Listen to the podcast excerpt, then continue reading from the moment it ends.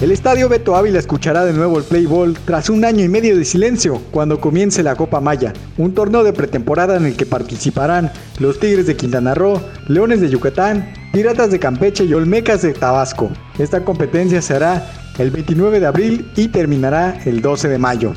Pasamos a otra información. La ruta del arrecife prevé contar con 400 competidores de distintos estados del país. El Maratón de Aguas Abiertas será en Puerto Morelos este fin de semana.